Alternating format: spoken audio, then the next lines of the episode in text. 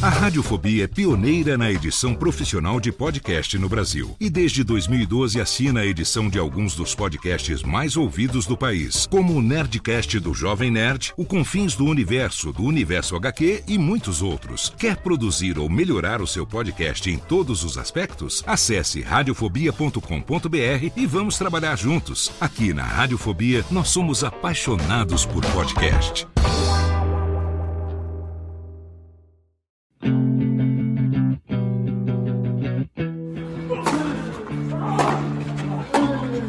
Começa agora o Backhand na Paralela, o podcast sobre tênis que vai além das quadras. Apresentação de Jeff Paiva e comentários de Ariane Ferreira. Salve galera da Bolinha Amarela, eu sou Jeff Paiva chegando com mais uma edição do podcast Backhand na Paralela, o podcast que vai muito além das quadras. Hoje a gente vai ter uma edição especial em que não só vamos comentar o que está acontecendo no mundo do tênis, toda a repercussão das notícias da punição e depois não punição do feijão do brasileiro João Souza pelo Tribunal de Integridade, a Unidade de Integridade do Tênis, o TIL. É, vamos falar também do, da aposentadoria do Nicolás Almagro, vai fazer uma falta tremenda no circuito, e a Ariane vai falar bastante sobre o que foi a carreira do Nico Almagro, e também pela primeira vez aqui nesta nova é, versão do podcast, um review de um produto voltado para tenistas, que no caso é a raquete da Wilson, a nova raquete da Wilson, a Clash. A gente bateu com as duas versões dela, tanto a 100 quanto a Tour, que tem pesos diferentes e vai trazer para vocês aqui o resultado final deste review, não só com que eu, Jeff, joguei em quadras, mas com a experiência de outras pessoas que bateram também e gentilmente atoparam gravar com a gente aqui pro podcast. Chegando então à edição 013 do Backhand na Paralela. Seja muito bem-vindo, seja muito bem-vinda.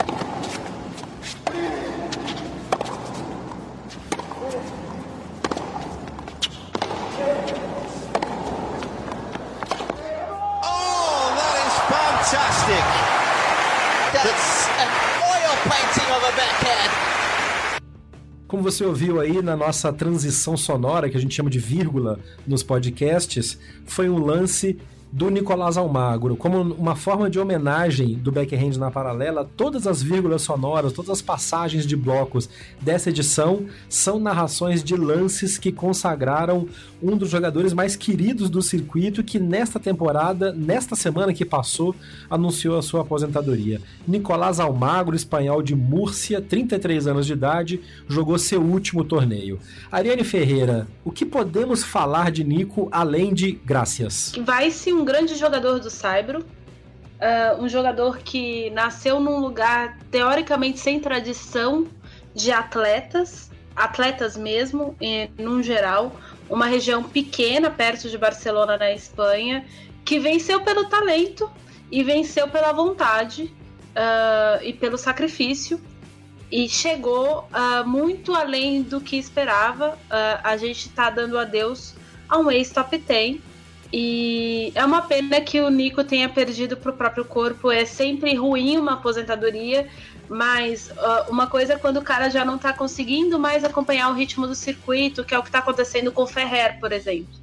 E o Ferrer já se deu conta disso. No caso do Almagro é um pouco mais triste, porque ele não tem a mínima condição de jogar tênis, porque ele não tem físico.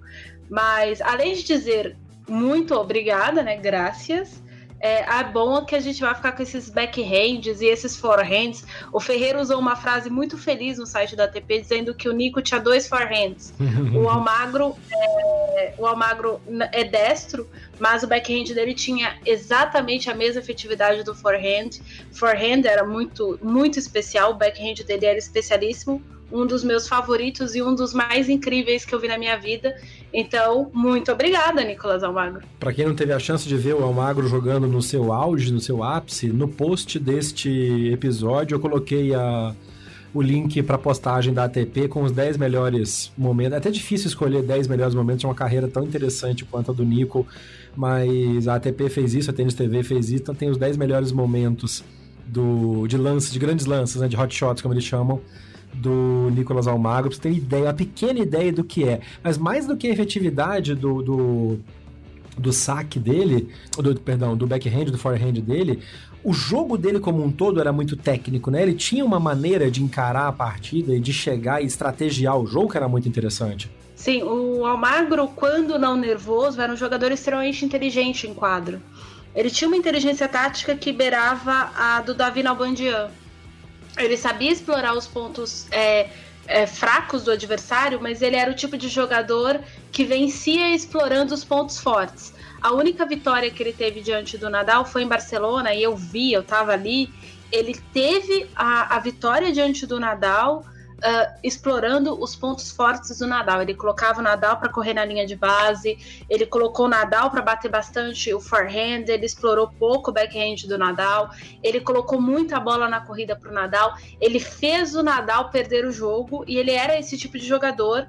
Fora a, a aliás, dos jogadores espanhóis da geração dele, junto com o Verdasco, para mim, eles são os dois mais técnicos da geração inteira. A gente está falando de uma geração com o Robredo, que é um jogador bastante técnico, com o Feliciano Lopes, que é um jogador extremamente técnico e, e plástico. Uh, tem o Pablo Andújar, que é um jogador extremamente técnico também. Uh, e aí o Ferrer é técnico com, com bastante esforço. O Nadal, olha, o nome, eu só estou falando de jogadores top 30, né? É. Uh, é, é uma geração, a geração espanhola que está se aposentando agora. A gente deve dar adeus para o Robredo até o fim do ano. O Feliciano Lopes se aposenta no fim do ano. Vai sobrar basicamente alguns poucos trintões aí, com mais dois ou três anos de circuito. É uma geração espanhola extremamente talentosa e o Almagro conseguiu se destacar diante dos companheiros. Uh, no circuito, é, não necessariamente o talento vence todos os jogos, e aí, é exatamente esse gap que faltou para o Almagro, né?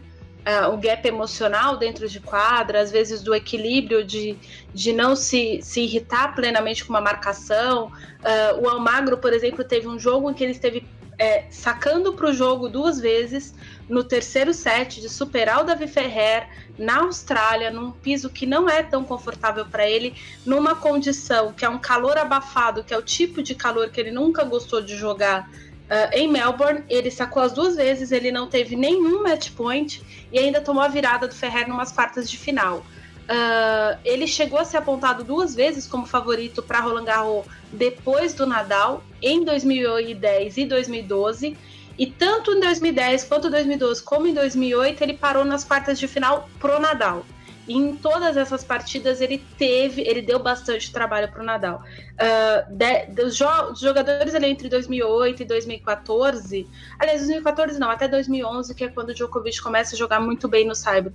Até 2011, se tinha um jogador que podia tirar Roland Garros da mão do Nadal, esse jogador era o Almagro, e o Almagro não conseguiu efetivar é, essa, essa capacidade que ele tinha. Talvez se ele tivesse dado um pouco menos de azar nas chaves e pego o Nadal mais à frente, numa semi ou numa final, de repente, não nas quartas, né? É, que ele daí ele pegaria, inclusive ele pegaria o Nadal um pouco cansado. A campanha de dois, isso. É, a campanha de 2012, por exemplo, é, eu me lembro que ele fez um jogo, acho que com o Robredo, eu lembro que era com outro espanhol. Ele fez um jogo assim, que foi um jogo que podia ter ido para qualquer um dos dois. Foi cinco sets e ele suou demais para conseguir avançar às oitavas de final. Mas ele ganhou super bem as duas rodadas anteriores e as oitavas de final. É, mas ele chegou um pouco mais cansado que o Nadal, porque o Nadal teve um bom jogo de oitavas e um bom jogo de terceira rodada. O Nadal sofreu nas duas primeiras rodadas. Então o Nadal já estava um pouco mais descansado. Então pegar o Nadal nessas condições nas quartas. É, aí no é. caso pesou isso também, enfim. Isso pegando especificamente uma campanha. O Almagro, uhum. em especial para mim, é, na minha carreira, ele é um jogador extremamente importante. Eu fiz até um post no meu médium pessoal a respeito disso, com alguns dados a respeito do, da, do que o Nico foi uh, primeiro na minha carreira. Por exemplo, a minha primeira reportagem publicada no jornal Marca da Espanha foi uma entrevista com o Nicolas Almagro, feita no Brasil. Uh, enfim, e o Almagro, para quem não se lembra, ele é tricampeão do Brasil Open, assim como o Pablo Cuevas. O Cuevas. É, é. E tem mais um. Eu lembro dele jogando aqui em, em 2012, ele ganhou do Volandri na final, num jogo. Num jogo não louco, mas um jogo Estranho, né? em que ele esbanjou talento, né? Aquela carreira dele, aquela, aquela corrida dele toda, a temporada 2012 dele foi sensacional a ponto dele a ponto dele ter dado trabalho pro Djokovic e Indian Wells. Ele tava num ano meio, ele tava num ano meio meio encantado. Ele chegou nas quartas de final de Londres, jogando na grama, em 2012. Era um ano que tinha. Era o ano pra ele arrebentar, mas sempre esbarrava em alguma coisinha, né? Sim, e, e era o ano posterior à, à primeira chegada dele no top 10. Então, era um ano que ele tinha bastante pontos para defender, principalmente no primeiro semestre. Ele conseguiu defender bem, ele defendeu o título do, do Brasil Open, né? Foi a primeira grande defesa dele em 2012, foi o título do Brasil Open, que ele ganhou no Sauip em cima do, do Dogopolov. Em 2012 ele veio e bateu o Volandri na final, tendo feito uma semifinal muito, muito, muito interessante contra o Albert Ramos. É, o Albert Ramos com aquele backhand demoníaco dele de, É. de slice em São Paulo é uma coisa horrorosa, mas enfim, o Almagro conseguiu fazer o talento o, o talento dele um pouco mais efetivo, ah, mais agressivo no caso, superar o, o Ramos, que é da mesma geração que eu estava citando há pouco, e aí ele foi fazendo bons jogos. No caso de Londres, é, foi porque ele estava iluminado mesmo, porque o Almagro tem cerca de 15, ele tem 14 vitórias a carreira inteira em Londres. É, na grama, e se você considerar isso que ele tirou quatro, cinco vitórias em Londres, é bastante, aliás, cinco não, ele caiu na quinta partida, né? É. é, quatro vitórias numa mesma campanha para um jogador que não tem um histórico de boas campanhas na grama, era realmente um ano muito iluminado dele. E de novo, porque ele deu azar na chave, porque ele pegou o Andy Murray, que tava mais iluminado ainda, porque seria uma final sensacional ele com o Andy Murray, por exemplo. Sim, e foi o ano, por exemplo, que o Murray logo em seguida ganhou o US Open. O Murray estava batendo na trave É. dos Grand Slams naquele ano. Ele fez final na Austrália. ah, eu lembro que ele foi bem em Roland Garros também, assim, bem pro nível do Murray naquela época. na- no, no Cyber, o Murray nunca, até a Melis Morresmu chegar, ele tinha dificuldades para avançar bem em Roland Garros. E aí ele foi super bem em Wimbledon e ganhou seu primeiro Grand Slam no, na Austrália, fora o, o ouro olímpico que ele ganhou no meio do caminho ali, antes de ganhar Nova York. Mas o Almagro era esse jogador, ele era aquele jogador que dava trabalho. É, o melhor jogo que eu vi de tênis na minha vida, pessoalmente, em loco, foi uma semifinal de Brasil Open entre o Almagro e o Davi Nalbandian em 2013. Aquele de, de, de verdade, assim, disparado. E Olha que eu já vi muito jogo de tênis na minha vida. Foi o melhor jogo de tênis que eu vi. Segundo uma estatística da ESPN americana, o backhand mais rápido da história foi batido pelo Almagro naquele jogo. Ele salvou um dos set points do, do, do Davi Nalbandian no tie break do terceiro set. Com, com- foi assim, uma das coisas mais incríveis que eu vi na minha vida. Aliás, foi o golpe mais incrível que eu vi na minha vida. Ele, ele, o Davi Nalbandian estava desacelerando a bola com backhand. Backhand de duas mãos da Nalbandian era um dos melhores da história.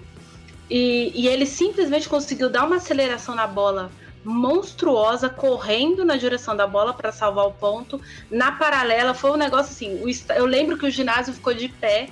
É, dava para quem gosta de tênis, era aqueles golpes de você ver, chorar e falar assim: eu vi aquilo pessoalmente. Aquela semifinal foi sensacional. Ah, a final, aliás, a final não chegou nem aos pés de um dos sets daquele jogo. A final foi Nadal e Nalbandian, caso ninguém se lembre. É, mas é isso, gente. É, a gente perde um grande, um grande talento do tênis e uma pessoa que era muito querido pelos jogadores. Ele é muito querido no circuito. Ah, é, não era uma pessoa de muitas amizades no circuito, porque tem alguns jogadores que são queridos, como por exemplo o Malek Yassiri ou o próprio Fábio Fanini, que tem muitos amigos no circuito. O Almagro não tinha tantos amigos, vai dizer que tinha um, um- um grupo de gigante de amigos, mas ele era muito querido e muito respeitado por todo mundo. Aquela fama de carrancudo que todo mundo conhece, que o Almagro não dá autógrafo pra criança quando perde, e não dá mesmo. ele não tem nem obrigação de fazer isso, essa é a grande verdade. Mas enfim, isso aí é outra história. É, Eu, enquanto pessoa e também enquanto repórter, se tem uma pessoa que eu não posso reclamar dela no circuito de tênis é do Almagro. Ah, e aí quem for lá no meu Medium vai ver exatamente por quê. Assim. Ele sempre foi muito generoso comigo em termos. Eu aprendi muito cobrindo tênis, ouvindo o Almagro. aprendendo com ele a respeito do que é ser jogador e assim por diante. Então, e é uma pena que, que tem que acabar e que tem que acabar desse jeito, mas uma hora tudo acaba, né?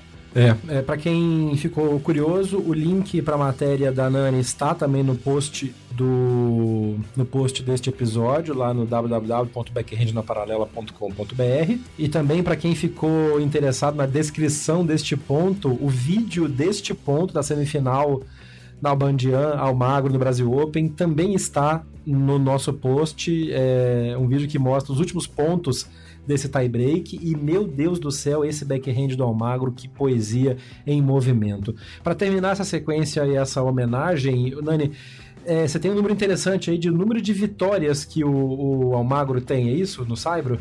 Isso, em toda a carreira do Almagro, isso conta torneios ITF, Challenger, ele tem 394 vitórias no Saibro, o que faz do Almagro o sexto maior vencedor da história no Saibro.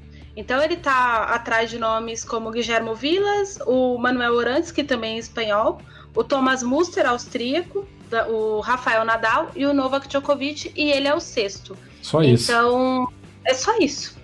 Então, assim, são os maiores da história do Saibro e aí o Almagro. É só esse pequeno detalhe tivemos a, a, a, oportunidade, a honra de acompanhar esse, esse atleta incrível. E como, como a Nani falou, é um ano que está marcando a saída de uma geração que foi muito forte no, no tênis, uma armada, a, a famosa armada espanhola, a geração que cresceu e que veio se desenvolvendo e que um estimulava o outro, que é uma coisa que alguns países não têm essa sorte e quem teve conseguiu usar bem, como foi o caso da Espanha, que acabou sendo um pouco eu não diria. Pro grande público acaba sendo ofuscado porque todo mundo vai em cima do Nadal. Mas se não fosse o Nadal, é, esses jogadores e a maneira como esses caras é, tiveram destaque seria uma, uma geração vencedora e muito vencedora para a Espanha, independente do Nadal. Tanto que quem levou a, a Davis quando a, a Espanha foi campeã e depois quando a Espanha perdeu nas duas derrotas do Almagro na final de novo, alguns anos depois, foi não só Nadal, mas foi todo esse, esse time de espanhóis que jogava muito bem, que se complementava, né? Sim, uh, se a gente for pensar, por exemplo, a, a Copa Davis 2008 foi conquistada dentro da Argentina e Madeu Plata foi conquistada pela raquete do Fernando Verdasco. O jogo que eles ganharam, eles ganharam no. O, o, terceiro ponto foi, na verdade, nas duplas, né? A dupla era Verdasco e Feliciano, e os dois jogaram assim super bem. O Verdasco jogou super bem contra o Nabandian.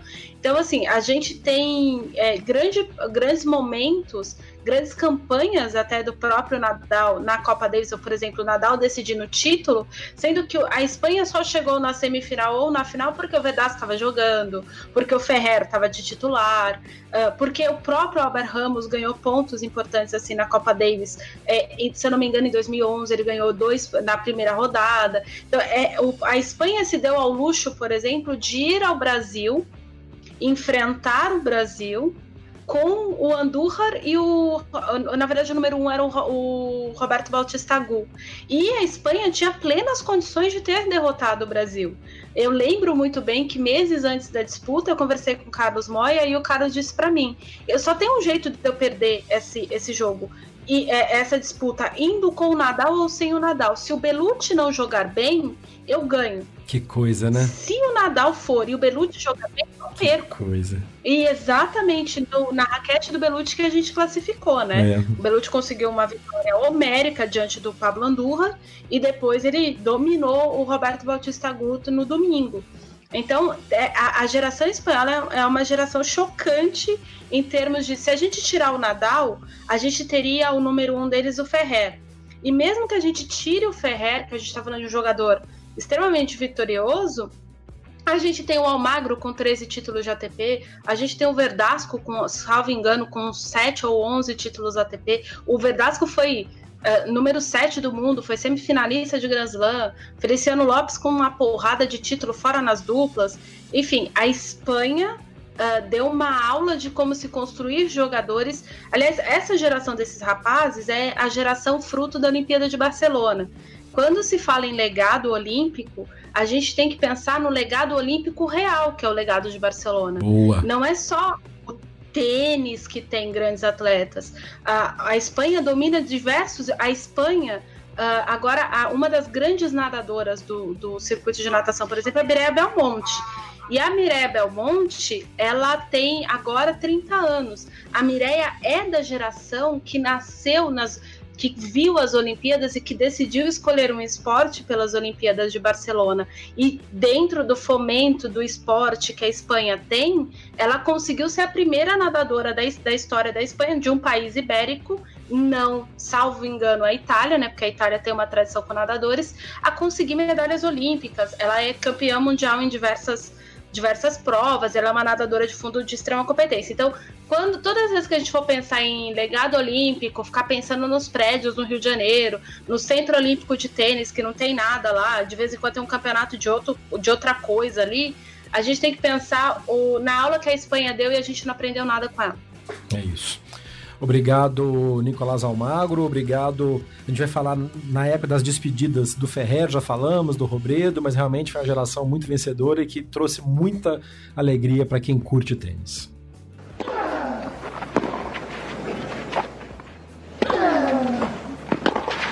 Oh, what a shot!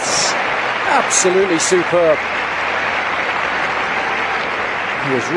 Estamos de volta e aí não dá pra gente não falar de um assunto que pipocou no meio do tênis, não foi tão divulgado assim fora do, do, da imprensa especializada de tênis aqui no Brasil, mas que deixou muita gente com um pouco atrás da orelha. E como a gente já falou sobre isso em edições anteriores do podcast, inclusive com a Nani descrevendo uma situação que ela presenciou ela mesma viu no Brasil Open de uma ação da ATP contra pessoas que estavam uh, aparentemente se envolvendo em transmissão de informações para apostas e o quanto que isso já foi de debatido pela gente da seriedade da ATP no ataque a quem de alguma maneira tenta obter vantagens com apostas no meio do tênis, não dá para não falar da notícia da punição e depois não punição. E depois veja bem, não é bem isso que você está pensando, peraí que a gente fala para vocês daqui a pouco de João Souza, o Feijão, e a, o comunicado que o tio soltou no final da semana do dia 7 de abril. Então, Dani, vamos tentar desenrolar essa treta e explicar para o nosso ouvinte o que de fato se sabe e o que de fato é o que de fato se sabe e que é apenas especulação até agora. O que a gente sabe? A gente sabe que a unidade de integridade do tênis, conhecida pela sigla em inglês TIL, está investigando o feijão. A gente não sabe exatamente pelo quê. Uh, e o feijão pode estar sendo investigado por um monte de coisas. Ele pode estar sendo investigado porque teria vendido algum jogo ou ter visto alguém uh, vendendo um jogo e não ter denunciado, ou ter recebido o contato de alguém, que, por exemplo, foi o que aconteceu com o Federico Coria. Ele recebeu o contato, não fez nada com, com o contato, ele simplesmente ignorou, mas como a pessoa fez mais de um contato com ele e ele não denunciou o contato recebido, ele acabou sendo punido em três meses. Esse é um ponto importante, esse é um ponto importante de dizer, porque a gente já comentou sobre isso em episódios anteriores, que uma das maneiras que o tio tem de forçar os jogadores a não serem coniventes por ina inação é exatamente punir quem é contatado e não reporta, que é o que aconteceu com o Tiquinato, não é isso? Sim, foi o que aconteceu com o Tiquinato dentro da... Com o Tiquinato e com o argentino lá, o menino, Federico Coria. Federico Não, o outro, o Tundieri, o que, o que denunciou agora. O Trundielite, mas o, o Trundielite... Trundielite, não que ele denunciou e acabou sendo ostracizado pelos jogadores porque fez o que a tio pede. Exatamente. No caso do turno de elite, ele não foi punido pelo tio, ele agiu da forma correta, mas foi punido pelos companheiros de circuito. Isso. É, é, é, um, é um, realmente uma situação complicada, mas que precisa ser feita porque senão a, a, ausência de ação acaba se tornando uma ação que deixa os caras trabalharem mais livres, né? Exatamente. Então, a gente não sabe exatamente por que, que o feijão está sendo investigado. Uh, então a gente não pode é, falar qualquer coisa. O comunicado do tio foi muito. É, foi muito simples. Aliás, normalmente quando o tio suspende um jogador, o comunicado é mais ou menos baseado no que o feijão, no, no, que, no comunicado que falava do feijão. O jogador está sendo investigado e por isso ele não está, é, ele está suspenso de competir no circuito por tempo indeterminado. Uh, isso tá, a gente tem. Mas outro... não diz nenhuma assunção assim, ah, está sendo investigado por isso, isso e isso. Não, existe uma investigação e ele está suspenso preventivamente sem poder se envolver em qualquer atividade que se relacione ao tênis profissional. Exato. Isso inclui visitar até o até o, visitar a área do torneio, né? Ele não pode nem ir a um lugar em que esteja torneio ou treino de profissionais. É tão grave quanto isso. Exatamente. Por exemplo, uh, lembra que a gente contou aquela pessoa, a, a, a, reportagem que você acabou de fazer referência minha lá dentro do Brasil Open? O uhum. feijão, por exemplo, não pode comprar. Se continuasse suspenso, ele não poderia comprar o um ingresso para assistir um jogo, por exemplo. Nem assim. Uh, porque daí aumenta a punição. A partir do momento que você está suspenso, você não pode ter contato nenhum com o circuito profissional. Você não pode fazer associação com nenhum profissional, por exemplo. Se você treina com um treinador que treina outro jogador, você tem que parar de conversar com o seu treinador para não prejudicar ele e o outro jogador dele, por exemplo. Então, a, a suspensão é uma coisa muito séria. Ela é, é, ela é bastante séria. Agora vamos aos fatos do que ocorreu. Uh, eu acho muito pouco provável que eles tenham emitido uma suspensão para o feijão de maneira equivocada. E por que, que eu estou falando isso? Porque tanto é que o feijão tem um advogado, o feijão não quis falar. Uh, o pouco que o feijão falou, daqui a pouco eu trago o que o feijão disse, foi através da assessoria de imprensa dele. A gente tem, a gente tem o dever de respeitar o silêncio do jogador, já que ele não quer falar sobre o tema. Uh, porque se, se foi equivocadamente, se o feijão não está sendo investigado pelo tio, uh, o feijão tem o direito de ser ressarcido, de, uhum. de, de processar é. o tio, tanto dentro do, do, do procedimento interno do, da, da, Federação Internacional, o Tribunal da Federação Internacional de, de Tênis, quanto na Corte Arbitral do Esporte. Por quê? Porque o tio é como se fosse uma empresa de auditoria externa. Ele está ligado aos órgãos do tênis, a ATP, a WTA e a ITF, mas ele é independente. Então, uhum. ele responde por si só das suas próprias ações. Esse é o primeiro ponto. Então, se o feijão foi equivocadamente é, suspenso, mesmo que tenha sido por dois dias, não chegou a ser dois dias, uh, foi coisa de 36, 38 horas. Uh, o feijão tem o direito de processar o tio e pedir ressarcimento à imagem dele. Esse é um ponto interessante. Um outro ponto que é importante citar é que quando o comunicado saiu, rolou primeiro um desmentido geral e depois é, ficou a minha impressão de que o, comunicado foi divulgado por engano. Procede isso? Então, a gente na imprensa que acredita que tenha sido isso. Uh, por que, que eu não acredito?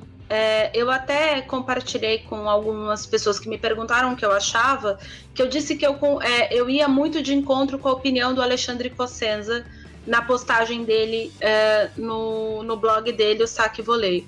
O Cossenza faz uma, uma observação muito, muito inteligente a respeito da personalidade do Feijão. O Feijão nunca gostou de ser acusado de nada.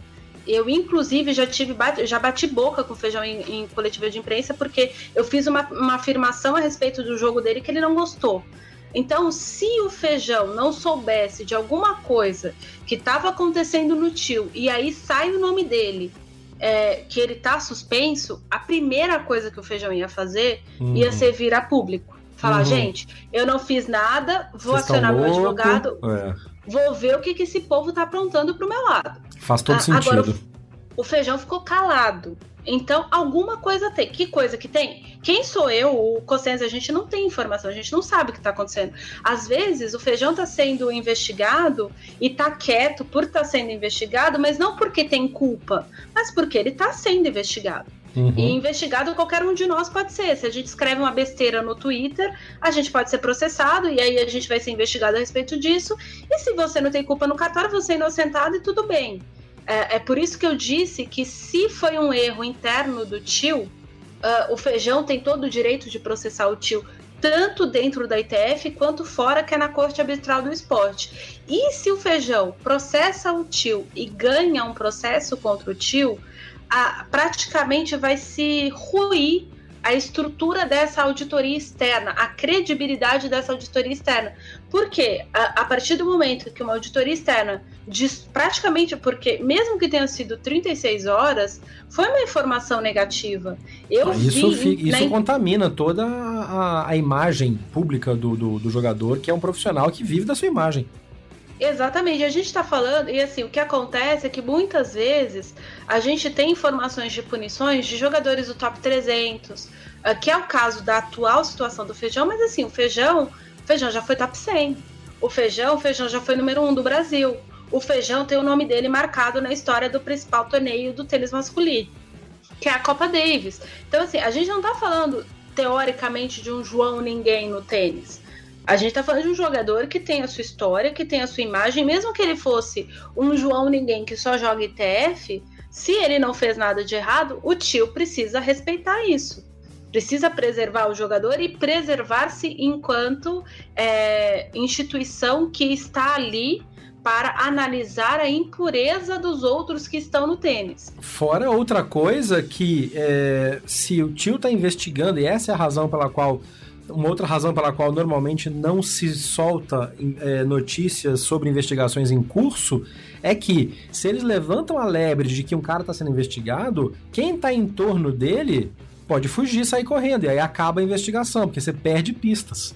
Exatamente. Tem isso também, né? Sim, tem isso e tem a tem a questão toda logística, por exemplo, o feijão tinha mudado no início do ano passado, no meio do ano passado para os Estados Unidos para treinar tênis. Então, por exemplo, é, ele não é americano.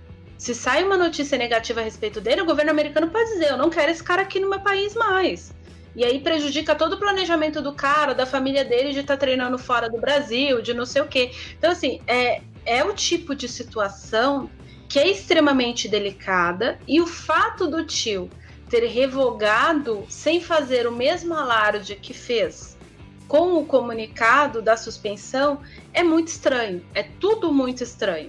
Tanto se o feijão tiver culpa, como se o feijão não tiver culpa nenhuma. É tudo muito esquisito, tudo muito nebuloso a respeito disso. Então, o que se sabe hoje, de fatos, é que houve um comunicado do tio, esse comunicado foi retirado depois, nem houve um comunicado oficial de que soltamos errado. É. O comunicado foi simplesmente retirado e ficou dito pelo não dito. Então, oficialmente não existe suspensão para o feijão no momento. Exatamente. O que acontece oficialmente é como se o que aconteceu uh, no ponto de vista de comunicação, o tio subiu uma nota no site e tirou a nota do site. Ok. O tio não fez uma nota de correção, por exemplo. Então é por isso que eu vou trazer a fala do feijão. É, o feijão soltou o seguinte comunicado para a imprensa. Gostaria de comunicar que minha suspensão provisória foi revogada pelo tio. É com muita alegria que recebo essa notícia. Nunca iria aceitar receber vantagens financeiras para perder uma partida. Além de ser antiético, vai contra tudo o que penso e coloco em prática na minha vida e carreira. Ou seja, o próprio Feijão está dizendo aqui no comunidade, está dando a entender que teoricamente ele está sendo investigado ou teria sido investigado por venda de resultados por receber vantagens financeiras, seja para ganhar ou perder um jogo, isso não interessa. Uh, então, teórico, o feijão, dentro do comunicado dele, ele dá mais informações que o próprio tio. É, uhum. ele, aí, enfim, aí no, na sequência do comunicado, ele explica que ele está viajando para o México para disputar o Challenger de São Luís Potosí, São Luís Potosí. Enfim, boa sorte para o feijão no circuito. Uh, mas é muito, tudo muito estranho, porque assim, o um mundo inteiro, uh, o tio é o tipo de site, é junto com a WADA, o site que a imprensa fica monitorando. Uhum. Qualquer coisa que sai, sai em inglês, alemão, italiano. Então, assim, eu vi na imprensa alemã, eu vi na imprensa italiana, uh, a divulgação de que o feijão estava suspenso. O tio tinha a obrigação independente de qualquer coisa, de dizer que ele não foi suspenso. O é. jogador foi comunicado da suspensão, é isso que o comunicado do Feijão a entender. Que ele foi comunicado que seria suspenso, aí o tio subiu o comunicado, e depois ele foi, ele foi comunicado logo em seguida que não, ó, tá tudo bem, pode continuar jogando, o que você planejou jogar, pode continuar jogando. Uh, e por que, que eu tô falando isso? Porque, por exemplo, o jogador é pego no doping. Uh, antes da ITF divulgar, o jogador é avisado, ele tem o direito de pedir a contraprova. Se ele pedir a contraprova, ele tem mais 15 dias da contraprova ficar pronta. Se a contraprova der doping de novo, ele ainda tem mais 15 dias para negociar com a ITF para depois a ITF dizer, olha, nós pegamos o fulaninho no doping e aí a gente fez um acordo aqui. Então por isso que muitas vezes Foi o que aconteceu com o Belucci. Exatamente, por exemplo, o Belucci, por exemplo, não pediu contraprova, mas o Belucci é, batia na tecla que era inocente. Então ele disse: se vocês estão dizendo que deu alguma contaminação, deve ter dado. Eu estou confiando em vocês. Só que eu não consumi nada. Então eu vou trazer aqui ao pessoal que fez as minhas, as minhas vitaminas para a gente contraprovar aqui para entender o que, que, é que aconteceu. Sempre batendo na tecla, no caso do doping do Belucci, de é, contaminação cruzada. E aí, nessa negociação toda, tipo, saiu a sentença e depois que saiu a sentença, o próprio Belucci veio a público antes da ITF da UADA para dizer, olha, fui pego no doping, pegou uma suspensão de X tempo, já já estou cumprindo tantos dias, ou seja, eu tenho mais tantos dias para cumprir suspensão. E a mesma coisa acontece com o tio. Então o jogador fica sabendo antes. Tá, e aí esse é um ponto que eu queria levantar, porque. E aí a gente sai da seara de fatos já é, identificados e entra na seara que até o Cossenza comentou no texto dele, e tem link pro texto do Cossenza também no episódio, se você quiser voltar lá para ler, para entender um pouco melhor isso que a Nani falou, que é um outro ponto Uh, a palavra não é interessante. Outro ponto de destaque nessa jornada do feijão, que é o seguinte: ele tinha mudado para os Estados Unidos. Ano passado a gente comentou, a gente fez um programa inteiro sobre o feijão ano passado, quando ele ganhou aquela série de, de torneios aqui no Brasil. A, o título do podcast do episódio foi Feijão Maravilha. Uhum. E o feijão tinha se mudado para Miami há pouco tempo, esposa, cachorro, papagaio, PlayStation e tudo. Este ano, há não muito pouco tempo, o Feijão voltou pro Brasil e voltou, voltou para treinar para treinar com a Tênis Root.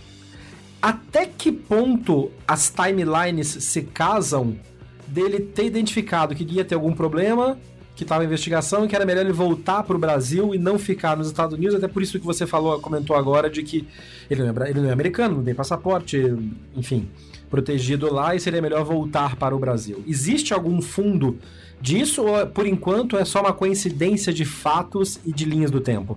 Sinceramente, a gente não pode precisar. É, é, pelo menos acho eu. Porque pode tanto ter sido coincidência, pode ter sido mesmo uma grande coincidência, uhum. Como pode ter sido um, uma mudança, até para, por exemplo, se, ele, se você está nos Estados Unidos, você está praticamente no olho do furacão, porque os dois escritórios do tio, um é em Miami e o outro é em Londres o, o Feijão tava morando em Miami. Tava em Miami, é. Então, assim, é, é óbvio que aí a gente está conjecturando coisas. Sim, a sim, gente sim. não está. Atenção, ouvinte, a gente não está acusando o feijão de nada. Não, pelo amor de Deus. Mas é, é um fato que tem que ser que tem que ser levantado. Ele tinha acabado de se mudar para Miami. É, então. Então, numa é... dessas, se ele é avisado que tem uma investigação. Outra coisa, existia um comentário de algumas atuações do Feijão em duplas, no qual ele perdeu alguns jogos de uma maneira não convencional, jogando menos, perdendo muito rápido e tal. Naquele, naquele episódio que a gente cobriu o feijão, a gente já tinha falado que o, estilo de jogo do feijão é um estilo diferente. Ele joga dupla para treinar simples, ele usa para dar volume de jogo, ele estava numa numa, numa rotina de jogos muito grande, ganhando tudo, logo sem tempo para descansar. Então tem uma série de fatores que entram nessa análise, mas fatos. Fatos aconteceram aqui. Ele mudou e depois ele voltou. Sim. É... Fato que existe uma janela de tempo em que uma, um caso se sobrepõe ao outro. Então, assim, o Cossenza comentou isso, a Nani comentou isso na matéria, uh, agora falando com a gente. Então, tem elementos que ainda não. O que eu quero, eu quero citar aqui é que tem elementos que não foram esclarecidos ainda. E que talvez não sejam tão cedo. Exato. Mas que, infelizmente, ficam rondando no ar. Sim, aí, e, e também a gente tem que tomar muito cuidado com determinadas coisas, porque, por exemplo, eu vi gente, uh, muita gente, inclusive, é, gente do jornalista uh, conjecturando, por exemplo, a derrota do Feijão para o Carlos Berloc no quali do Brasil Open. Isso. Que o Feijão ganhou, perdeu o 6-4, é, não, é, ganhou, ganhou o primeiro set 6-4, perdeu no tie-break e depois tomou um pneu. Uh, então, assim, calma, gente. É, o cara pode ter tido uma baixa física. Não dá pra gente afirmar que derrotas acachapantes ou, ou só porque o cara tava jogando bem ali, pau a pau, é outra. A gente tá falando do Berlock. Mas, enfim, certas coisas a gente precisa tomar cuidado. Porque se o feijão vendeu qualquer tipo de resultado, nem que seja daqui dois anos, e aí a gente tem que dar o tempo, porque o tio demora mesmo é por isso que a gente vê assim, fulano está suspenso, está punido pelo tio por um jogo em 2008, por um jogo uhum. em 2011. Porque demora, precisa-se de grandes provas. Eu já falei sobre isso no podcast, o Jeff também já falou. Sem uhum. provas não tem como você punir. A gente pode, pode ter, por exemplo, Diogo, o Diego Matos, brasileiro, foi suspenso pelo tio em dezembro do ano passado. E a gente não sabe por que, que, o Diego foi suspenso. A gente sabe que ele está sob investigação do tio. O Diego não pode sequer ir numa, numa academia filiada à ATP, por exemplo. Mas a gente não sabe o que, que ele teria feito, o que, que ele teria visto, o que, que ele teria cobertado ou não. É tudo uma conjecturação e o cara pode ser inocente. Tem é. isso também. E eu vou lembrar outro exemplo, já falei uma vez desse exemplo que em 2013 uh, ah, um rapaz chamado Guillermo Olaço, espanhol, tomou uma punição de cinco anos porque ele recebeu três contatos de venda de resultados. Ele soube de um companheiro que teria pensado em vender o jogo e ele não denunciou nenhum dos três contatos e nem o jogador que pensou em perder o jogo. O Olaço ficou cinco anos sem poder uh, frequentar ambientes de tênis profissional. É, já joga, joga esse circuito Challenger na Europa, já tá de volta, tem 30 Cumpriu anos. Cumpriu a sua pena, mas perdeu cinco anos do auge físico dele. Exatamente, que ele foi suspenso com 24 para 25 anos. Então, o auge físico dele foi pro brejo. Se ele fosse ser um top 100 na vida dele, ele provavelmente não vai ser mais. Uh, por exemplo, para ter uma ideia do, da história da punição, a mãe do Guilherme Lasso é dona de uma academia de tênis na Espanha. O Guilherme não podia dar aula de tênis na academia, por quê? Porque a academia tem time de alto rendimento. Que loucura. Então, durante os cinco anos ele não podia trabalhar nem na academia da mãe dele. Da mãe, é. É um negócio, uh, uh, o negócio assim é bastante, bastante sério. Então a gente não pode culpar o feijão de nada, assim como não pode culpar o Diego, mas a gente tem que ficar alerta. Tem que ficar alerta e tem que. A gente torce, como brasileiros, e eu e a Nani, como pessoas que conhecem pessoalmente o feijão e conhecemos a índole, o quanto ele é um cara correto no dia a dia, gente boa, a gente torce para que não tenha nada disso, que a investigação corra o seu curso e determine que foi só, enfim, uma suspeita, alguma coisa, e que foi provado que não, fica, não teve nada de errado. Pelo tênis, a gente fica uh, mais uma vez, aliviado por saber que existe uma estrutura de investigação tão forte que não deixa passar quase nada e que pega o que está acontecendo, para realmente extirpar do meio do tênis algo tão uh, prejudicial e nocivo ao esporte e à formação de novas gerações, como essa estrutura de apostas que permeia principalmente torneios menos menos populares, mas que ainda assim movimentam muito dinheiro. Tô, eu tô colocando também no post deste episódio o link pro episódio do feijão que a gente fez anteriormente e também o link para uma matéria do New York Times que entrevistou um ex-participante da, dessa estrutura de, de, de apostas que iam aos torneios e ficava mandando os resultados antes do resultado oficial aparecer e os microsegundos que isso dava de vantagem davam apostas, vantagem nas apostas para o pessoal do Oriente, do, do, Sudoeste da Ásia, que é onde essa, essa máfia normalmente atinge. É uma leitura interessante, está em inglês, mas é uma leitura interessante até para entender o quão é, é, permeado está o meio do tênis com esse tipo de estrutura e quão forte tem que ser o combate quanto a isso.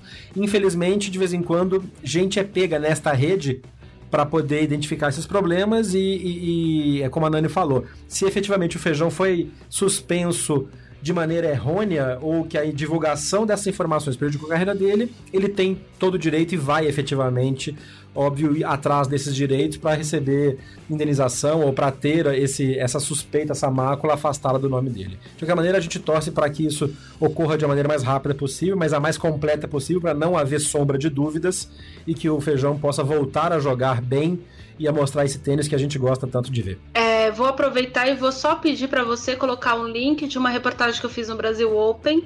Para quem lê essa reportagem do New York Times e não leu a minha reportagem sobre a ATP atuando na fiscalização do, dessas pessoas que atuam para as máfias do tênis, vocês leiam, entendam como funciona o processo dentro da cadeia, nessa reportagem, na cadeia de, de manipulação de estados, né, da reportagem Não do New York cadeia, Times. cadeia. Né? Porque agora ficou meio estranho, né? É, Ah, não, mas tá lá. Esse link também tá lá dentro dos links do episódio, que essa matéria foi sensacional. Eu lembro que a Nani comentou no episódio o que tinha acontecido, ela ficou apurando dois, três dias, foi conversar com o oficial da ATP que estava aqui no Brasil, teve que driblar, inclusive, as, as desculpas e as escusas que a ATP dá para não divulgar, porque obviamente senão estaria divulgando uma maneira de, de atacar o crime, não pode ficar divulgando para todo mundo, mas foi uma matéria brilhante da Nani também, mostrando os bastidores de um, um flagrante, né? Foi um É. flagrante de, de, de retirada de, de elemento estranho ao tênis de um torneio profissional. Exatamente. Para você que ficou interessado nesses assuntos, siga a Nani no Twitter, que é o arroba euarianef. Sigam as matérias que ela posta no, no- nos sites que ela escreve, que são sempre muito completas, muito interessantes. E manda sua pergunta, manda sua dúvida pra gente pelas redes sociais do podcast. É sempre BH na Paralela, no Twitter, no Instagram e no Facebook. Depois do break, que de novo tem a narração de um lance do Almagro, a nossa homenagem ao espanhol que está se aposentando, a gente volta com o review completo da Wilson Clash, a nova raquete que chegou no mercado agora e que cabe muito bem para você que é jogador intermediário. Uma raquete para quem gosta de jogar e que quer aliar potência e controle. Esse é o BH na Paralela.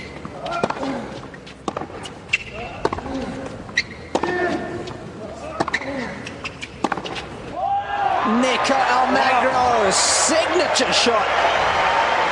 This is an oil painting of a backhand.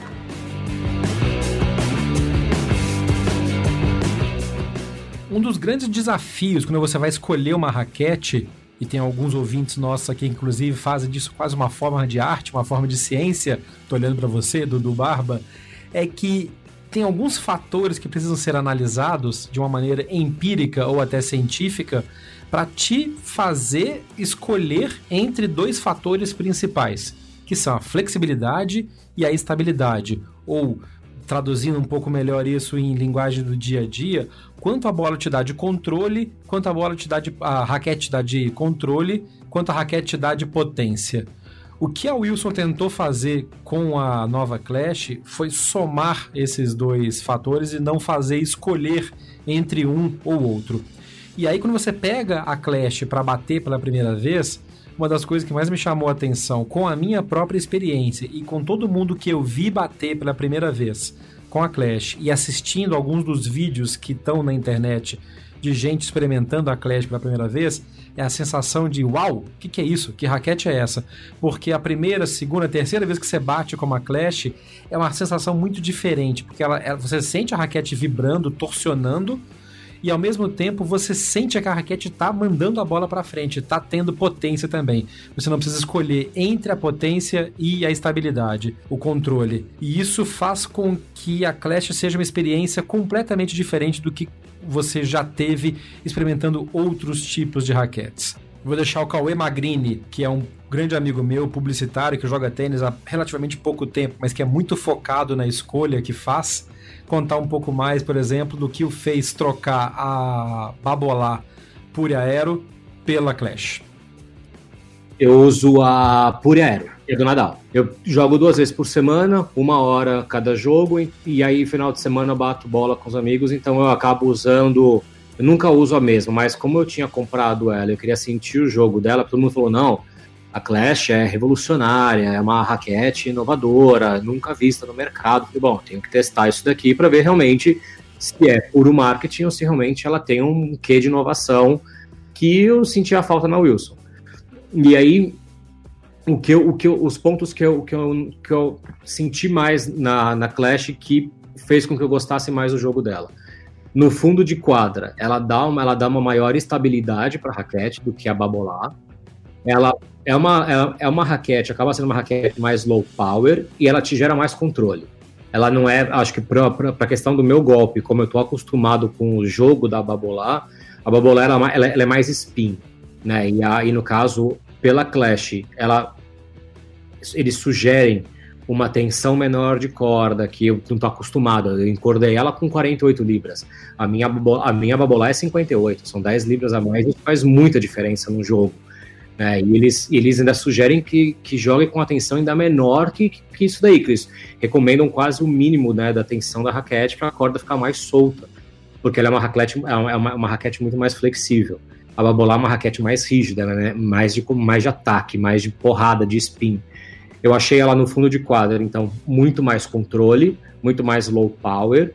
É, eu acho que a de 295, ela acaba. Eu cheguei a testar um pouco com ela.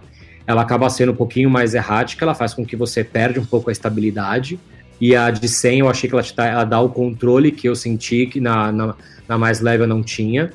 E ela faz com que você tenha que desenvolver mais a habilidade de fazer o spin, de poder fazer com que esse, esse, essa jogada aconteça. Normalmente, quando uma raquete é mais flexível, ela fica mais instável.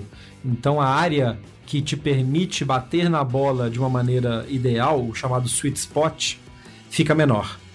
O que parece que a Wilson conseguiu fazer com a Clash é aumentar o sweet spot sem abrir mão da estabilidade, sem abrir mão do controle que uma raquete com um sweet spot um pouco menor te dá jogando a bola mais para frente também, com potência maior. E isso é uma das coisas, por exemplo, que a gente viu no comentário do pessoal da Wilson. Tá em inglês, mas dá pra gente entender o que eles estão falando. As we started the prototyping, we noticed pretty early on that there were some things happening that we had never seen before. Some of the numbers we were getting, especially on some torsional stability numbers, seemed pretty off. At one point, we actually took the racket out of the fixture calibrated the fixture again and then put it back in because the number just didn't seem possible. Mm, that's when we knew there was something there. We not only created the most flexible racket ever, but we created a racket that is as stable as any carbon fiber racket on the market today. Wow. No caso da Clash, a, o índice de firmeza, o Stiffness Index, e o, a estabilidade torsional, ou o índice de torção mantendo a estabilidade da Wilson, é, no caso da Clash, eles, os dois números são altos. E não como é o normal quando você tem uma raquete tradicional, que quanto mais alto vai o índice de estabilidade, Stiffness Index, mais baixo tem, teria que ser o Torsional Stability, o TS. E isso sempre foi a grande questão na hora de você escolher uma raquete ou outra, foi uma bosta essa parte. Pro Staff Federer, a Signature, que tem 340 gramas e que realmente é um, é um martelo que solta a bola demais, mas que você perde um pouco mais de controle. A Wilson, a Clash Tour, por exemplo, que tem 320, 330 gramas encordoada, ela te dá claramente um controle muito bom quando você bate bastante na bola lá do fundo e te permite, inclusive, usar melhor o saque com mais controle e ao mesmo tempo com mais potência na hora que você dá o saque. Tanto o saque chapado, quanto o saque de slice, quebrando a por fora da bola, quanto batendo com a raquete, buscando, por exemplo, o canto externo da, da do saque na hora que você está sacando na vantagem o chamado quando você tem que fazer a pronação ou não pronação, todo aquele, toda aquela parte que os treinadores tanto brigam com a gente pra gente conseguir fazer. O que a Clash parece que dá pra gente é uma carta de saída da cadeia de graça. Quando você tá jogando banco imobiliário, que você vai pra cadeia e fica preso, e tem o jail free para sair da cadeia, parece que a Clash te dá uma, uma duas cartas a mais disso em que, você, em que permite você não errar, mas abusar um pouco mais do seu golpe e ela te ajuda a botar a bola aonde você está. A combinação é, de corda, por exemplo, que está recomendada pela Wilson para a Clash, é a nova corda da Luxlaw Smart, com uma tensão muito mais baixa do que normalmente se é recomendado. Quem joga, por exemplo, com uma tensão de 52, 53 libras na raquete, ou até mais, como o Cauê, por exemplo, que joga com 58, está é, se recomendando fazer 48, 47, até 44 libras na raquete. Isso faz com que você tenha um efeito de pocket, um efeito de da bola ficar mais agasalhada na raquete, nas redes e direcioná-la melhor na saída, muito maior. Normalmente, com uma tensão tão mais baixa assim, você perderia potência, você precisaria fazer muito mais força com o braço para projetar a bola à frente de novo. O que a, essa, esse, esse novo modelo de torção do frame da raquete permite promete e na verdade entrega, a gente que testou tá vendo isso, é que realmente a bola é projetada à frente com mais controle sem perder potência.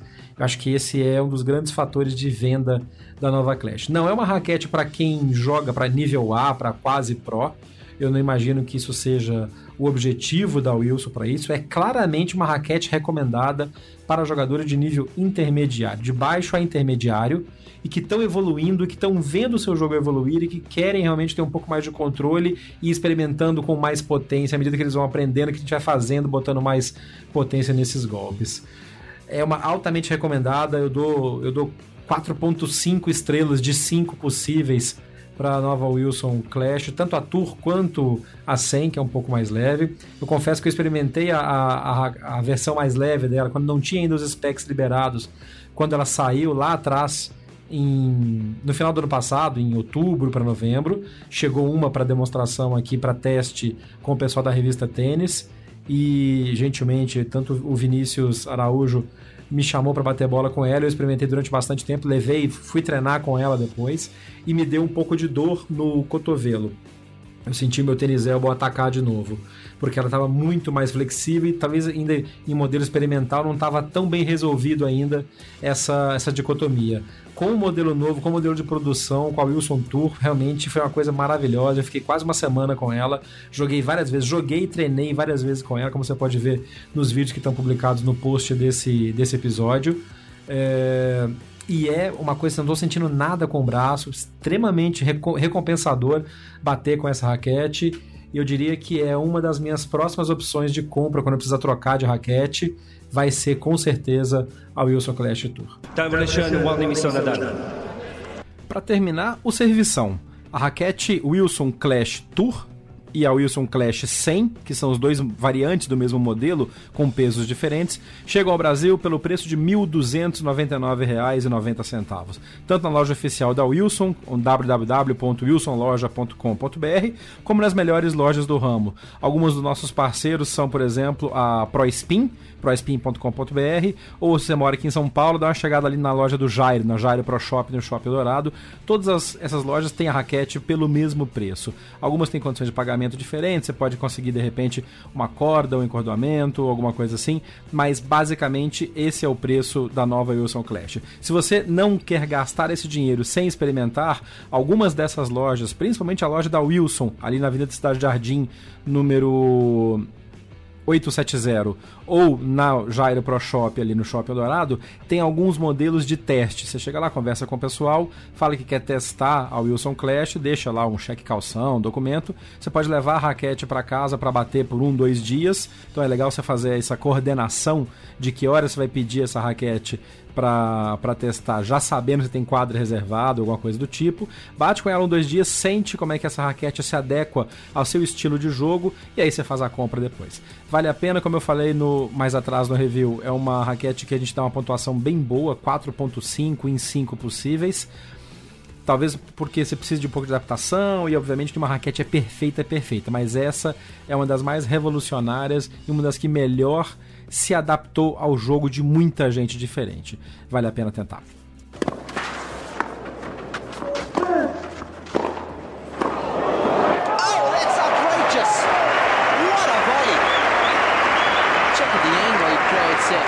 A gente fecha o programa de hoje, desta quinzena, com uma análise rápida pela Ariane dos resultados dos torneios WTA e ATP desta semana que se encerrou no domingo, dia 14 de abril.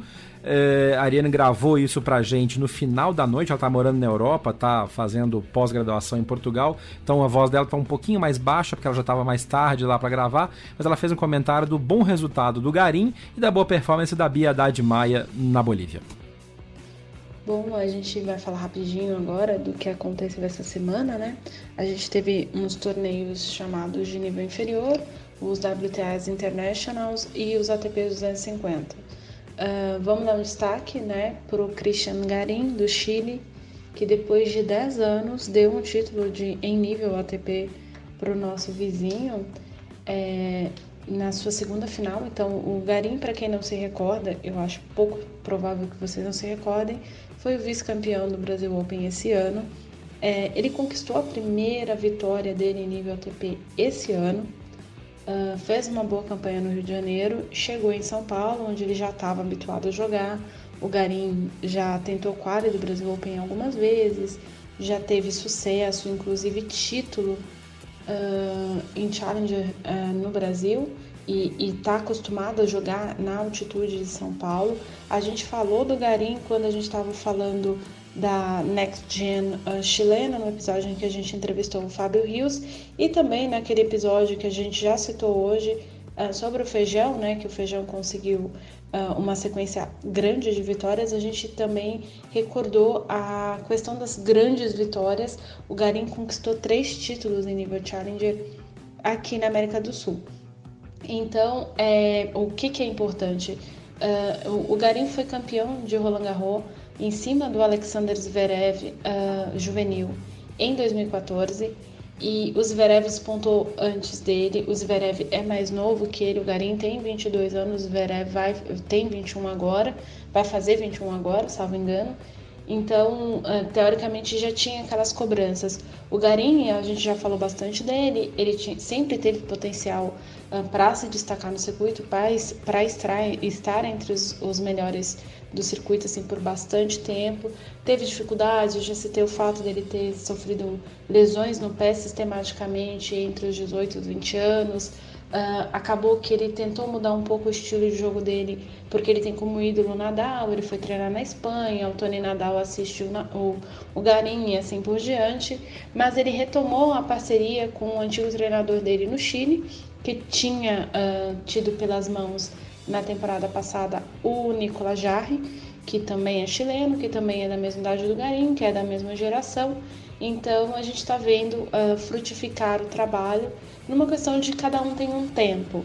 E falando sobre isso, afinal em Houston ainda fala sobre uma questão de tempo. O Casper Ruud, que foi vice-campeão é, no ATP de Houston, né, a pessoa derrotada pelo Garim, estava na sua primeira final nível ATP. O Casper tem uh, nas costas o fato de ser filho de um tenista que foi relativamente muito bom, teve bastante destaque, até porque os países da Escandinávia, fora a Suécia, é, não, não tem um grande apro approach é, tenístico do ponto de vista de destaque. O Rubio é filho de um, de um ex-tenista, então isso tudo cria um uma certa pressão no garoto, que fez uma excelente campanha no Rio Open há dois anos, joga sempre muito bem no Brasil e com uma curiosidade, uh, talvez o nosso ouvinte não saiba, mas o Garim é o melhor amigo do Casper Ruud no circuito.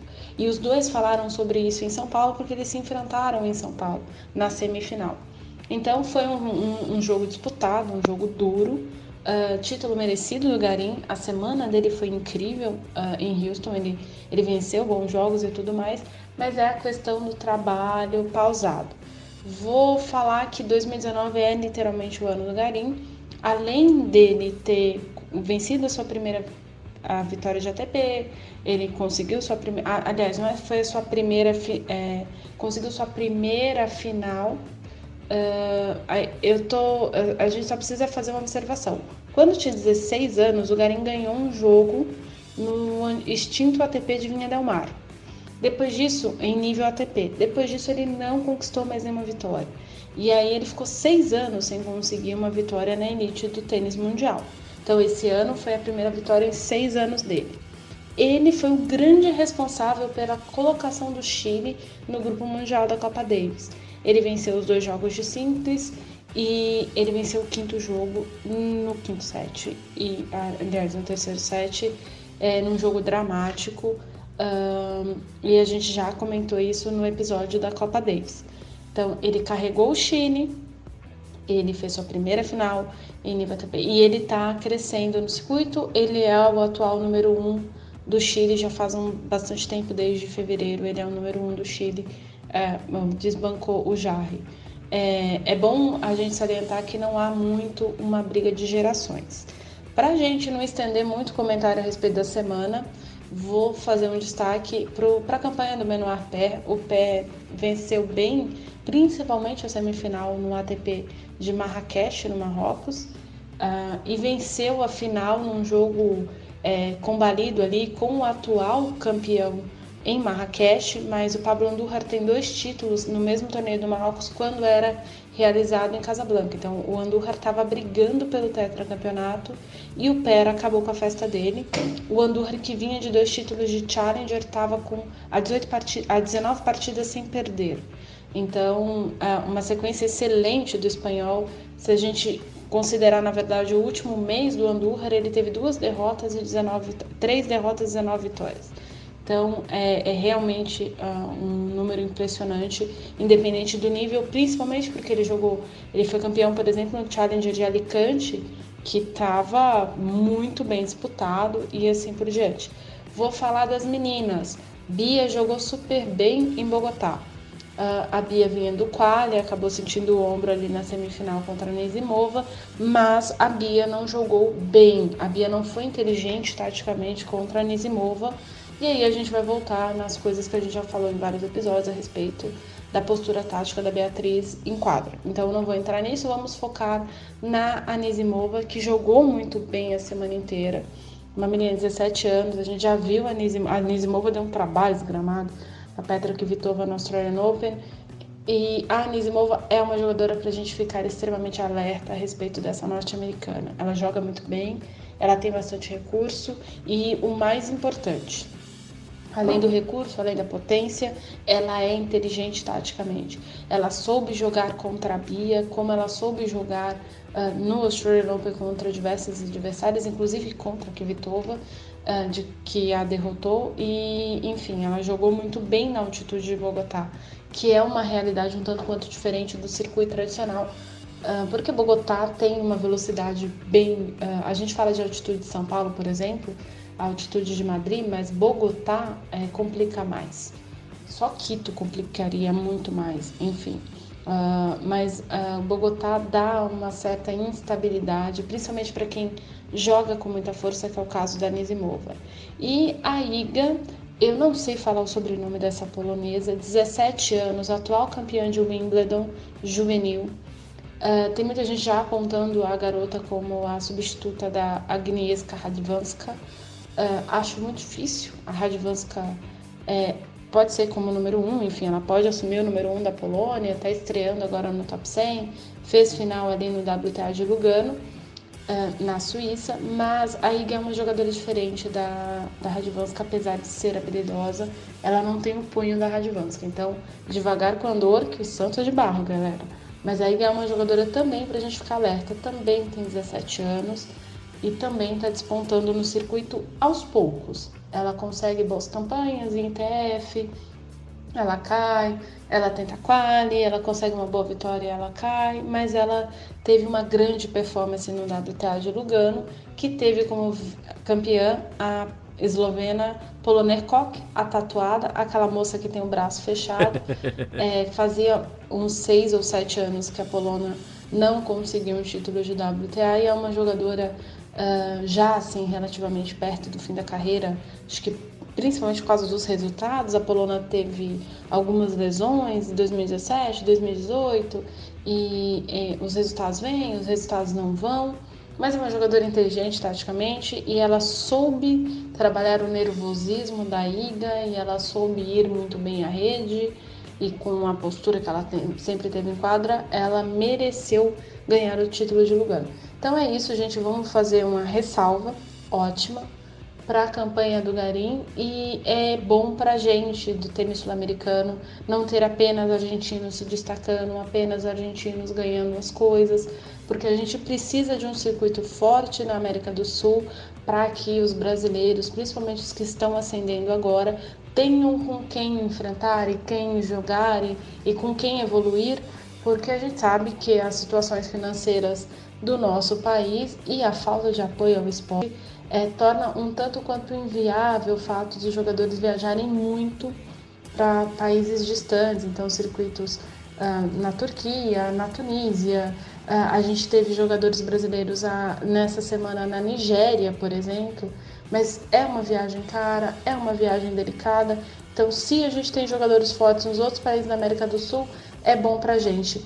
É, outra única ressalva, assim, Daniel Galan fez uma excelente campanha em Houston. Parou na semifinal diante do nosso querido Casper Ruud. E, bom, esse colombiano, uh, eu não acho que ele vá... Ele precisa melhorar bastante, mas é muito importante ter um colombiano também forte no circuito, até porque o, o Girardo não consegue caminhar e o Alejandro Gonzalez ele tá sofrendo bastante com lesões.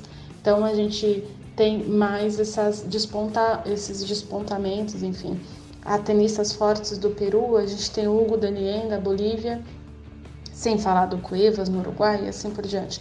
Então é isso, a América do Sul forte pode fazer o tênis brasileiro mais forte. Valeu, Ariane. Esse foi o resumo da semana na ATP e no WTA além do encerramento da nossa edição 013 do Backhand na Paralela. Se você gostou dessa edição, tem alguma coisa para acrescentar, se você já bateu com a Clash, se você ficou afim, curioso de bater com a Clash, se você quer fazer sua homenagem ao Nicolas Almagro, manda a sua mensagem pra gente pelas redes sociais do podcast. É sempre arroba BH na Paralela, no Facebook, no Twitter, no Instagram. E daqui a pouco também no YouTube com os vídeos que a gente vai fazer dos outros reviews que a gente está preparando para vocês. Tem muito material bom, muito conteúdo bacana vindo pela frente. Forte abraço e até daqui a 15 dias.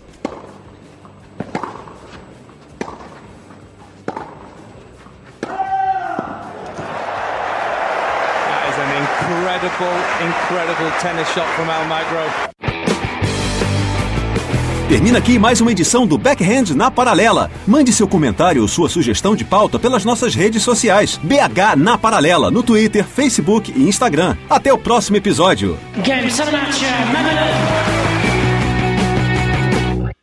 Este podcast foi publicado pela Radiofobia Podcast Network.